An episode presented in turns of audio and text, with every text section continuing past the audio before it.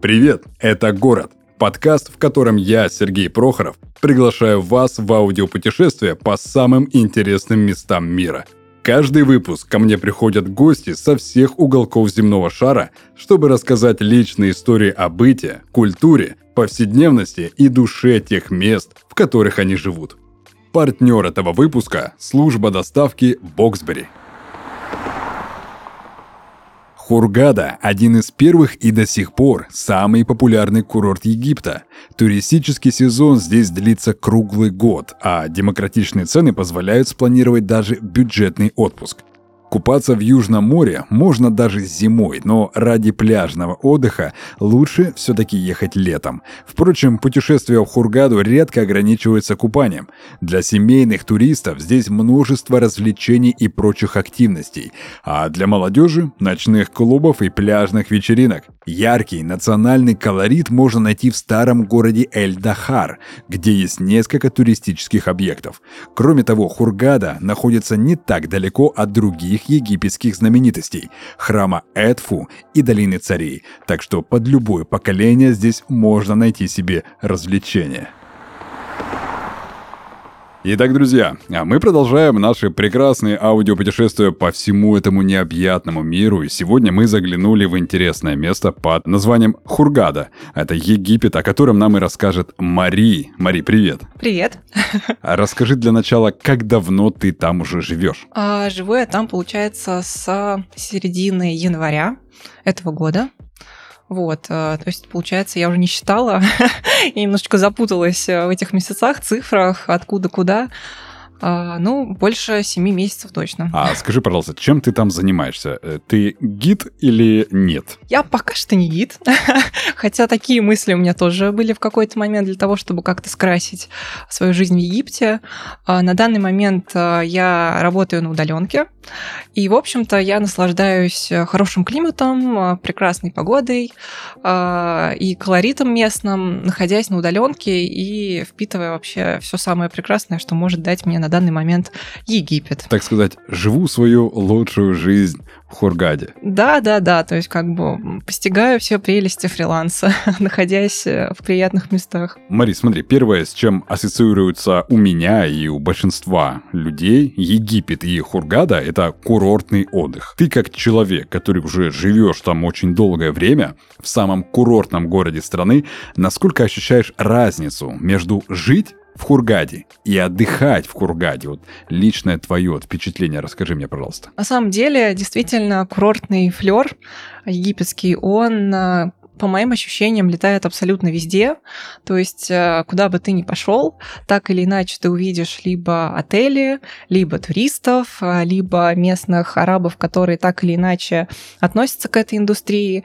И в общем и целом все равно вайп Хургады, он курортный. То есть, как ни пытайся его поменять, ты либо с этим связан, либо все люди, в общем-то, которых я знаю, туда приезжают все равно, чтобы отдохнуть, а не для того, чтобы там построить карьеру, карьеру или заниматься какими-то серьезными делами. Вот. Э, поэтому на самом деле Хургада, она все-таки по большей части курортная, как не пытайся ее перевернуть. Вот, потому что даже если ты карьеру строишь э, в отельном бизнесе, то все равно, ну, так или иначе, это все соприкасается с каким-то отдыхом. Ты видишь пальмы, небо синее, море, и ты не можешь э, по-другому к этому относиться, потому что все-таки, мне кажется, особенно если ты из Москвы, то ты привык, что море, солнце, хорошая погода относится к чему-то отпускному, а не к рабочему. Вот, поэтому, может быть, еще если бы я родилась в таком месте, возможно, для меня воспринималось все иначе. Вот. Но на данный момент а, я не могу связать а, Хургаду для себя с чем-то некурортным. Вот, поэтому, в общем, для меня это все равно так или иначе место, связанное с курортными делами. А не мешает ли тебе вот эта атмосфера вечного курорта, вечного отдыха именно работать? Если ты вот фрилансер, а, из окна ты вечно наблюдаешь пальмы, солнце, голубое небо. Не отвлекает ли это от э, необходимых задач, которые нужно решать по работе? На самом деле, мне наоборот, это очень сильно помогает, а, потому что я вспоминаю все, что происходит в Москве в плане погоды, а, в плане каких-то холодов, то слякоть, то серо, то нет солнца, то еще что-то. И это постоянно отнимает у тебя энергию для того, чтобы с этим отчасти сражаться, искать, не знаю, какие-нибудь резиновые сапоги или куртки доставать для того, чтобы утепляться. Вот здесь этого нет. А, здесь ты абсолютно расслаблен. Здесь тебе приятно выйти ночью и прогуляться. А, и даже жара, она воспринимается, ну, лично для меня намного лучше, чем какие-то морозы и холода. Mm-hmm. Вот, потому что, ну, все, что тебе нужно, это максимум кондиционер. Ну, то есть для того, чтобы чуть-чуть расслабиться или, может быть, принять душ при необходимости. Вот. А остальная атмосфера, она скорее способствует, наоборот, благоприятному пребыванию в стране э, и для любых вообще твоих действий. То есть я себя чувствую здесь намного спокойнее, расслабленнее, у меня больше сил, энергии, нет никаких простуд. Вот, и чувствую я себя отлично. Так сказать, нашла а, то самое идеальное место, где и душа, и тело находятся в комфорте. Абсолютно точно, да. То есть, если бы, наверное, не было у меня такого опыта длительного пребывания вне Москвы, я бы, наверное, думала, что, в общем-то, ну, как бы, да нет, в общем, можно ко всему привыкнуть. Но когда ты понимаешь, что тело твое говорит, что это окей, это норма, и по-другому я не хочу, а, то ты понимаешь, наверное, ну, надо прислушаться и как бы ну, получать удовольствие от того, что сейчас есть эта возможность не бороться с холодами. Вот ты сейчас прям так описываешь Хургаду, что и работать кайф, и жить кайф, все кайф, просто, я не знаю, там, э, и место, э, рай на, на земле, так сказать. А в любом случае, даже в райских местах, на нашей земле а, есть какие-то, ну, не особо-то такие приятные моменты, а, какие-то недостатки. С какими недостатками города ты вот до сих пор не можешь свыкнуться? Что тебя до сих пор раздражает либо подбешивает? Угу. Ну, э, летом особенно, то есть сейчас уже попроще, но где-то начиная с июня, по август, а, в момент, когда жара очень-очень сильная, и ты действительно не можешь жить а, без кондиционера и по 20 раз на дню бегать душ, начинается засуха. Я так понимаю, что здесь это из года в год периодически ну, происходит а, везде, и с этим пока что сложно, видимо, что-то поделать. Отключают воду, отключают электричество, и отключают иногда не на час, не на два, а на полдня, иногда даже там почти на сутки поездки. И когда мы в первый раз с этим столкнулись, э, это было, мягко скажем, неприятно. Хотя до этого нас предупреждали, в общем-то, то есть мы там две бутылки пятилитровые с водой запасали, где-то ставили их на балконе для того, чтобы можно было как раз-таки воспользоваться в этой ситуации. В общем, не прогадали в первый момент. Но глобально это, конечно, основная, наверное, проблема, потому что ты не можешь помыться, а, ты не можешь помыть посуду грязную, которая как бы стоит, и, в общем, все эти ароматы ты помимо себя чувствуешь. Вот. И в общем и целом, тебе некомфортно даже ночью спать, потому что, когда отключают электричество, кондиционеры также не работают. Вот, если мы обычно ставим э, на 27, на 28 градусов э, кондей, и нам абсолютно ок, то когда температура поднимается там до 35-36, то становится уже не очень комфортно, и ты спать не можешь, помыться не можешь. В общем, ну ты не можешь вообще ничего. Я уже не говорю там о телефонах и всем прочем. Вот, и это действительно огромная-огромная проблема. Вот сейчас уже нет такой жары, но когда жарко, это прям сложно. Хотя, слава богу, ты можешь пойти в какую-нибудь кафешку, и там будет вода, ты можешь там, не знаю, хотя бы помыться, обмыться, но пока ты дойдешь, ты уже как бы 10 раз опять вспотеешь, и лишний ну, раз да. тоже как бы энергию свою тратить не хочешь. Поэтому это вот такая ключевая проблема. А, из остального если говорить про саму страну, про то, что она, скажем так, ну, не особо цивилизована, особенно если ты привык к большому городу, например, как в Москве, а, где все очень чисто, отлажено, можешь найти все что угодно. А, Хургада все-таки деревня, деревня с пальмами и морем. То есть не надо ожидать от нее а, каких-то развлечений, а, культурной жизни, чего-то такого. То есть это абсолютно такое вот спокойное место, куда классно, наверное, приехать на пару недель. А, ну, то есть насладиться фруктами, хорошей погодой, и дальше уже отправиться обратно к себе, ну, там, заниматься всеми своими прочими делами и приезжать туда периодически, не на долгий срок. Потому что долго здесь находиться, а, если у тебя есть какая-то работа, особенно в офлайне, которая для тебя дорога, будет очень-очень сложно. И, в общем-то, ну, то есть, как бы большинство людей, которые здесь пребывали больше, чем там две недели, они уже начинают как бы испытывать тоску. Вот, поэтому тут как бы надо это помнить, помнить об этом. Ну и также здесь, конечно, много мусора, много бездомных кошек, собак. А, по поводу мусора, а, то есть как бы первое время было неприятно, ну как бы видеть просто его везде и всюду, и ты понимаешь, что его никто не убирает, и что просто местные сами по себе не воспитаны, ну у них нет этой культуры, да, того, что нужно выкидывать что-то в мусорку, вот, то есть а, в нашем подъезде я так понимаю, что большинство местных арабов, которые там живут, то есть их, не знаю, где-то процентов 15, наверное, то есть от всего дома. Они просто могут там бычок кинуть перед своей дверью, вот, или, ну, то есть просто какой-то мусор швырять. И для них это ок, то есть э, никто на них как-то косо не посмотрит, потому что, ну, нету понимания того, что нужно мусор выкидывать или еще как там себя вести в каких-то ситуациях. Вот, это, конечно, печально, но это вот такая вот глобальная вещь в стране, которая ну, на данный момент не решается никак. Также из минусов, а, если нужен интернет, или если нужен безлимитный интернет, как э, там, порой для нас, для фрилансеров, особенно если тебе нужны большие объемы гигабайтов, э, скачивать, например, ролики, видеоролики, то тут э, просто нужно готовиться к тому, что придется выкладывать определенную сумму денег за каждый гигабайт. Mm-hmm. то есть здесь нет безлимитного интернета, ты понимаешь, что вот у тебя есть 60 гигабайт, они стоят столько-то, и как только ты их, не знаю, просмотришь, прокачаешь, еще что-то с ними дел, сделаешь, то дальше тебе то придется все это продлевать. А чтобы продлевать, тебе нужен уже местный человек с паспортом. То есть э, на свой паспорт ты купить это все уже не сможешь. И это, в общем, добавляет тоже своих сложностей, своих ограничений. А, и, в общем, приходится как-то вертеться, крутиться, у кого-то что-то спрашивать. Вот, потому что ну, нам для фриланса необходимо много гигабайтов. И поэтому, то есть, приходится по 2-3 три раза покупать на месяц новые эти симки а, и просить местных соседей, арабов, нам помочь с этим.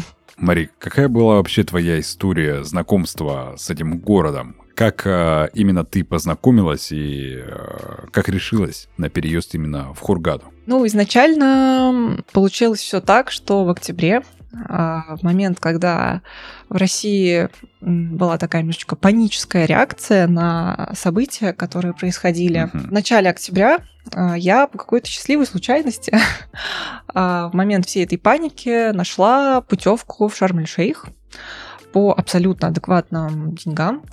То есть э, буквально пару дней назад, э, когда искала какие-то билеты, еще что-то, рассматривала различные варианты, куда бы съездить, отдохнуть или не только, не было вообще ничего. Ну, то есть э, был огромный ажиотаж. А буквально через пару дней спада инфоповода появились путевки, и мы решили, что вот, супер, самое время для того, чтобы поехать в Шарм-эль-Шейх. Мы там две недели провели, а, узнали еще Египет и с другой стороны, то есть в Хургаде уже были, а, после чего поехали в Израиль, там пробыли три месяца. Но так как у нас а, не было никаких прав, для того, чтобы оставаться там на дольше, мы могли только как туристы там быть. По истечению трех месяцев надо было двигаться куда-то дальше, и все это время мы, естественно, думали о том, ну, какой же это может быть город или страна, и вообще, что дальше делать. Из самых доступных э, и бюджетных для нас на тот момент вариантов э, был Египет потому что жизнь э, в Израиле, в общем-то, ударила по кошельку, э, ибо не получилось там э, как-то обустроиться с работой или вообще какие-то перспективы заиметь, потому что все-таки в качестве туриста и официально ты не можешь там ничего делать. Ну, то есть как бы есть вариант того, что тебя могут спалить, и это не очень приятно. Вот.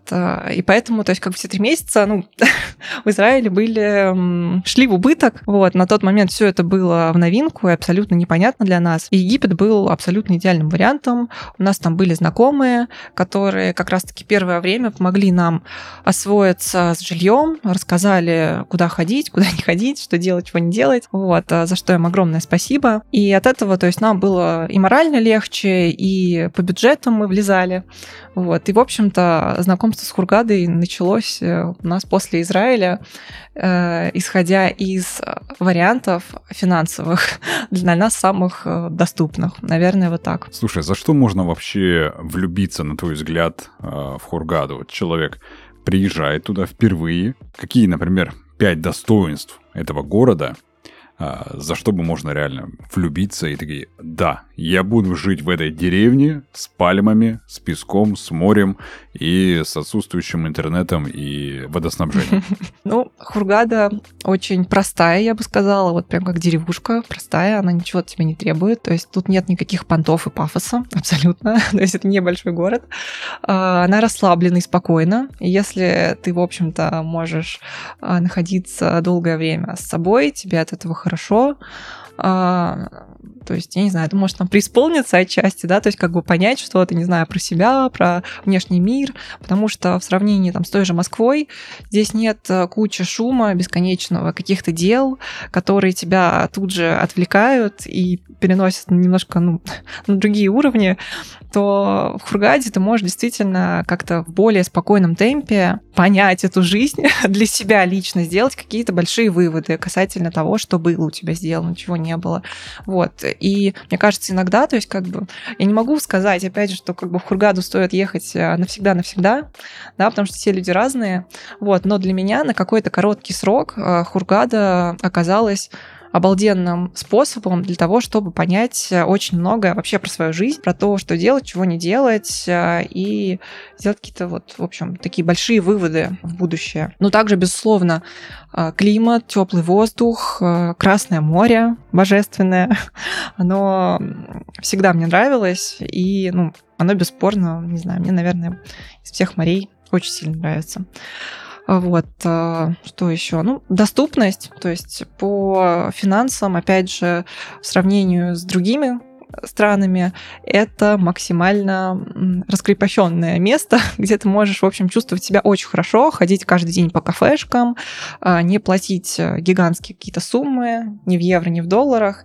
Вот. И мне кажется, наверное, за эту Хургаду все и любят. И, в общем-то, большая часть русских, которая здесь живет, а, приезжают сюда отдохнуть, э, почувствовать себя хорошо, абсолютно, ну, как бы не отдавая гигантские суммы денег. То есть и бюджетно, и спокойно, и, так сказать, некий такой уют кочевника. Ну да, знаете, как бы Бали на минималках, только, конечно, без такой природы, вот, э, то есть как бы здесь, конечно, нету особо, кроме пустыни, э, прекрасных видов в виде растительности большой, хотя, опять же, здесь застраивают, и вот 10 лет назад, когда я была, все сильно поменялось, вообще сильно, то есть место, в котором мы живем, а раньше там типа был магазин метро, какие-то аптеки и еще типа пара прилавков а, с фруктами и овощами. Сейчас здесь все застроили, здесь куча кафешек, и очень приятно видеть то, что ну, город развивается. То есть э, интересно посмотреть, что будет еще через 10 лет.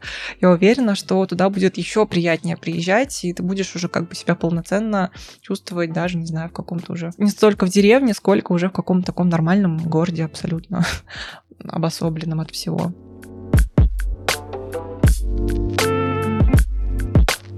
Предлагаю переместиться в другой, не менее яркий и самобытный уголок нашей планеты в Копенгаген, один из старейших городов Европы, столицу Дании, а с 2023 года в мировую столицу архитектуры по версии ЮНЕСКО.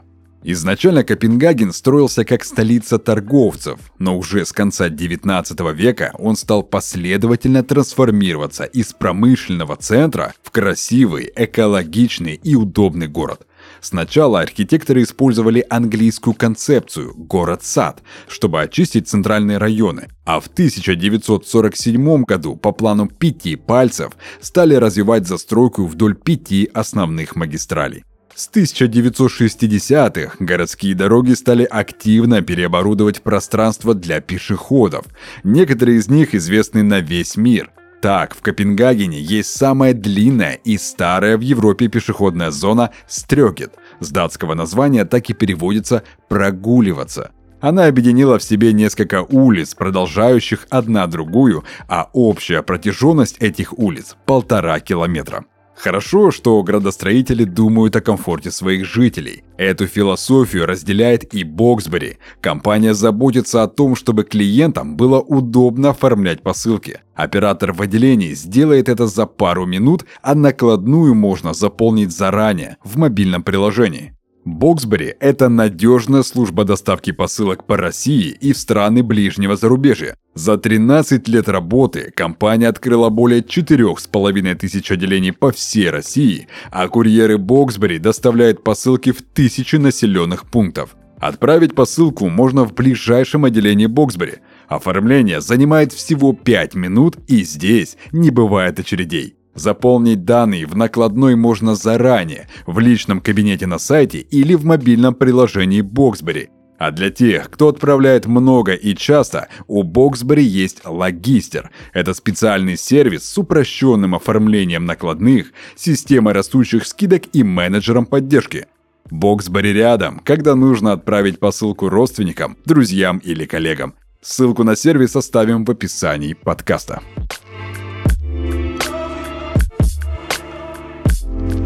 Мари, ты можешь как местный человек сейчас поведать о тонкостях некого такого отдыха в Хургаде? Что нужно учесть, например, там при того же выборе отеля, экскурсий, если есть что, конечно, на эту тему сказать? Могу сказать следующее. так как э, все-таки мы приехали, во всяком случае, то есть вот после Шарм-эль-Шейха уже в Хургаду жить, и искали жилье и все прочее, то есть как бы мы не находились э, ни одного дня с января здесь в отеле, то у меня опыт больше такой житейский, о том, в какие магазины ходить, вот, и, и все прочее. Но вообще могу посоветовать э, следующее. Ну, во-первых, э, пользоваться Uber, если вдруг вы решили сюда, не знаю, приехать на какие-то экскурсии или, ну, может быть, даже до аэропорта доехать, потому что Uber всегда дешевле, чем а, все цены, которые вам скажут и на ресепшене, и сам таксист. Вот, э, он везде работает, абсолютно доступный, понятный.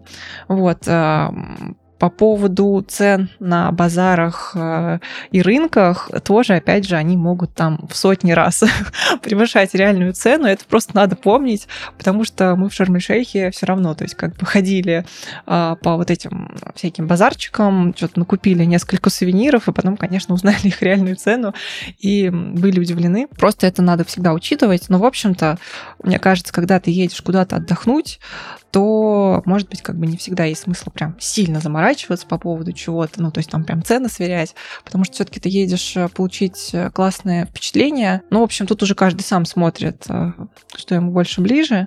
Вот. Еще, наверное, не советовала бы брать, если в кафешках, а не в отеле, воду или любые напитки со льдом, потому что лед всегда из-под крана, из-под крана мы воду не пьем. Вот. Ну, вообще очень много, к сожалению, моих знакомых э, приезжала потом в Москву с травлением после отдыха в Египте. Вот, это такая, в общем, здесь сложность. Вот, хотя у нас пока что ни разу не было такой проблемы, слава богу. Экскурсии на острова я бы тоже не советовала, потому что в Шарм-эль-Шейхе был такой опыт, и, в общем-то, это только красивые фотографии, куда-нибудь в Инстаграм, максимум ты получишь, и все. Я бы советовала точно, наверное, поплавать в открытом море. Вот это классно. Ну, то есть э, увидеть рыб, кораллы, всю эту морскую жизнь, она, она невероятна. То есть это нужно просто испытать на себе. А острова, которых как бы в Египте, на мой взгляд, особо нет. То есть это какая-то попытка искусственно создать э, красивый белый песочек. Ну, не знаю, в общем, просто, мне кажется, это вот трата денег абсолютно mm-hmm. неоправданная. И при этом этом ты еще потратишь кучу сил для того, чтобы там условно доплыть на, на этот остров. Э, в общем, приключения у нас были не из приятных. Вот, и не могу советовать подобные экскурсии. Вот. Потом еще можно, если ты как турист э, прилетел в Хургаду, в течение нескольких дней закупиться в duty free, потому что типа там везде стоят э, магазинчики, то есть как бы не обязательно делать это на территории аэропорта, ты можешь делать это полноценно, уже находясь в городе, выбрать все, что тебе понравится.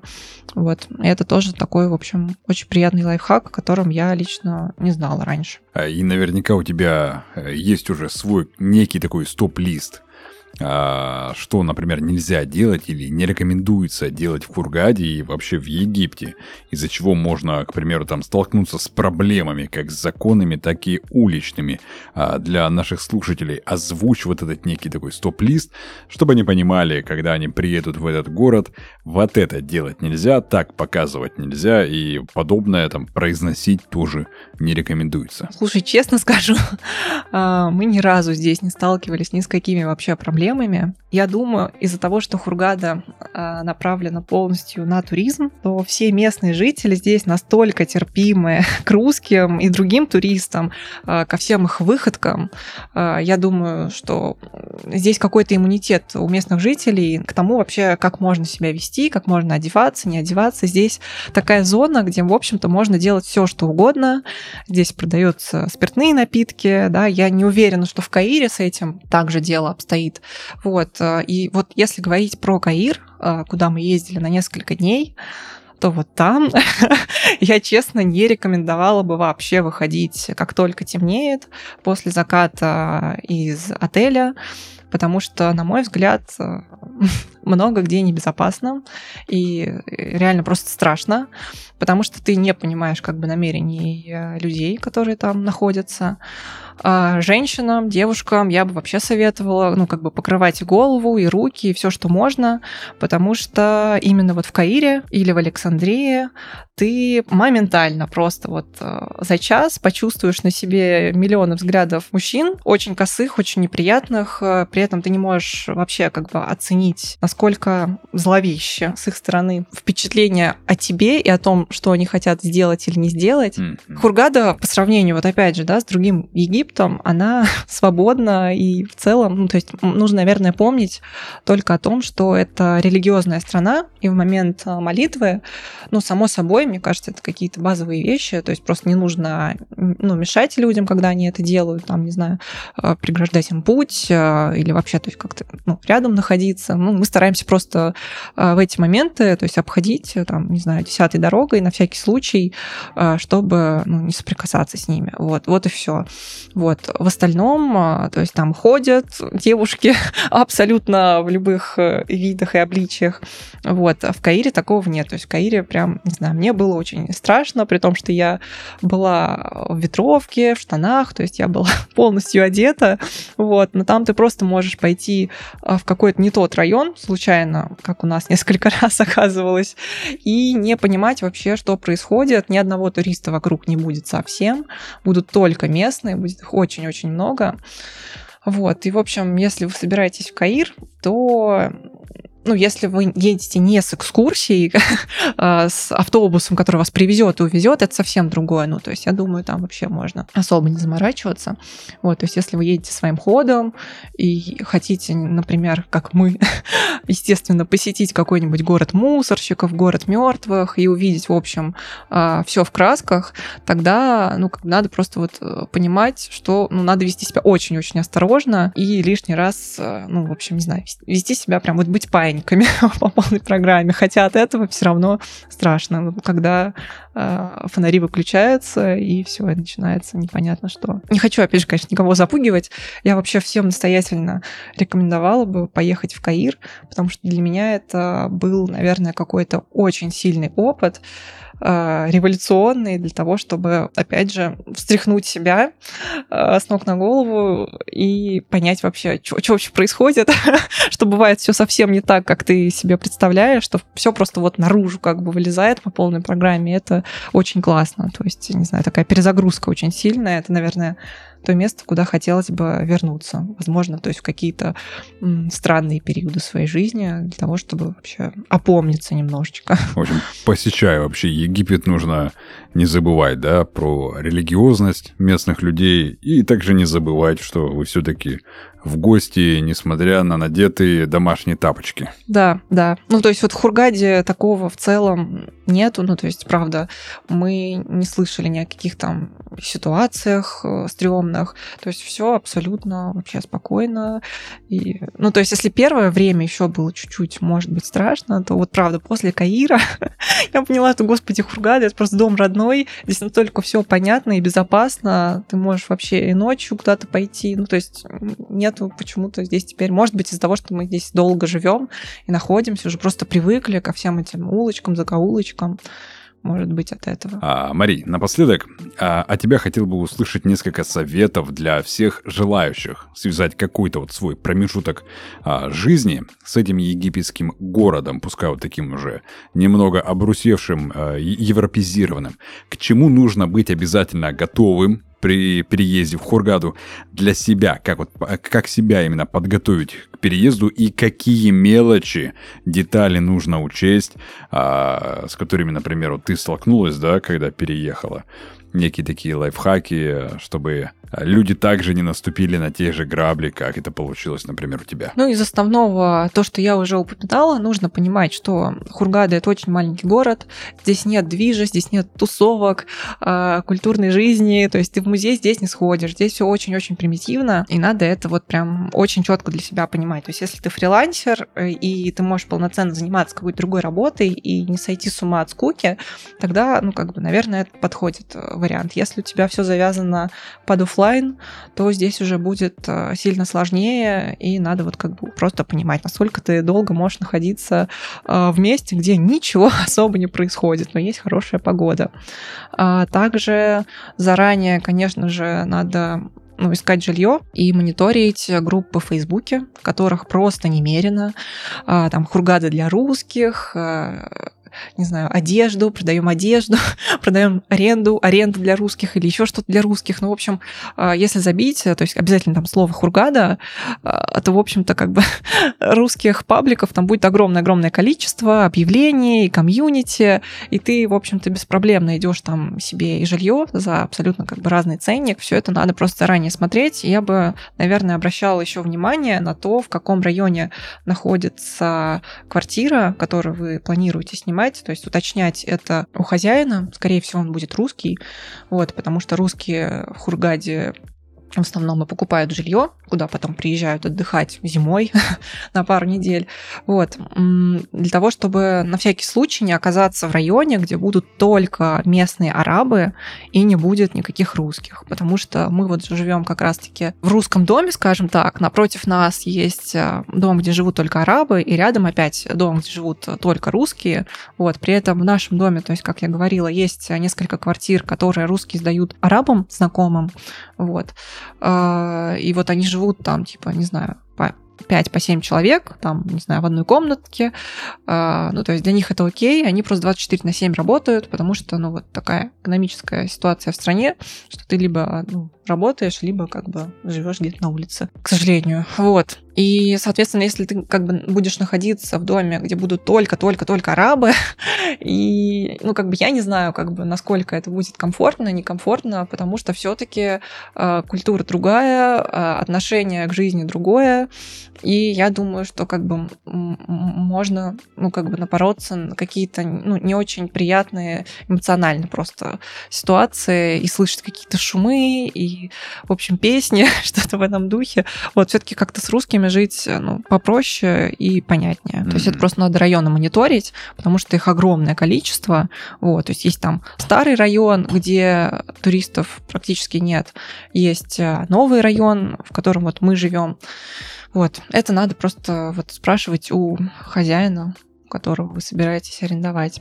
Вот, потом, ну, не пить воду из-под крана, само собой, это прям важно. Ну, пользоваться, наверное, Google картами, которые отлично работают, там, со всеми заведениями, с отзывами, все моментально быстро ты можешь найти. Uber, в общем-то, наверное, из основного все. Можно еще ездить на маршрутке, то есть такси стоит копейки, а маршрутка вообще стоит там 3 копейки, условно переводить, если на русские деньги. То есть, правда, там, не знаю, рублей 6, что ли, или 10, ну, в общем, что-то в этом духе. Тут уже как бы все зависит от вашего понимания того, что вам хочется, чего не хочется. Мари, спасибо тебе за этот выпуск. А, в конце каждого выпуска подкаста «Город» а, я спикеров прошу, чтобы они сказали некую такую мотивирующую, а, подпинывающую слушателей речь, которую, которые мечтают, которые хотят, желают, но что-то их там иногда останавливает при переезде или либо даже попытке пожить в новой стране, в новом для себя городе. Ты как человек уже с опытом. Можешь сказать какую-то вот мотивирующую такую фразу, какую-нибудь речь, можно даже на местном, на арабском языке, это будет очень атмосферненько звучать, а как раз-таки выражение для наших слушателей, которые хотят, но чего-то боятся. Я не буду, наверное, какие-то красивые заученные фразы на арабском сейчас говорить, потому что, ну, я, в общем, арабский не учу, но есть фраза, которую очень часто слышу от своей а, соседки, которая здесь живет уже больше 20 лет, наверное. Вот, она приехала получается, в пенсию здесь встречать. Вот. Э, и периодически, когда происходит что-то хорошее, она говорит э, такую фразу «Хамдула», которая, в общем, значит о том, что как здорово, что все случилось, что получилось. И для меня, наверное, это вот такое вот личное воспоминание навсегда, наверное, останется в этой фразе о Хургаде, о Египте, Хамдула. Вот, и пусть это будет завершающим таким э, звеном этого выпуска, вот, потому что какие-то заученные красивые фразы, которые я не применяю, мне не хочется оставлять после себя. Вот, так вот пусть будет Хамдула пускай у каждого нашего слушателя а, во всех его начинаниях, целях и задачах будет хамдула. Да-да. Отлично. Мари, спасибо тебе большое за этот а, теплый, солнечный, а, с белым песочком выпуск. Было очень приятно тебя послушать. Да, спасибо тебе. На этом мы заканчиваем. Можешь попрощаться с нашими слушателями. Всем желаю вообще приятного времяпровождения, где бы вы ни были. Я уверена, что везде можно найти свои плюсы. Отлично. Спасибо, что остаетесь с нами. Всем спасибо и пока. Уникальную атмосферу города создают не только жители и культура, но и его архитектура. Узнать больше о домах прошлого и настоящего ты можешь в подкасте «Жилищный фонд». Здесь историки и архитектор обсуждают, из чего состоит русская архитектура, как менялись планировки домов и наше представление о месте, в котором мы проводим большую часть жизни. Слушай подкаст на всех платформах.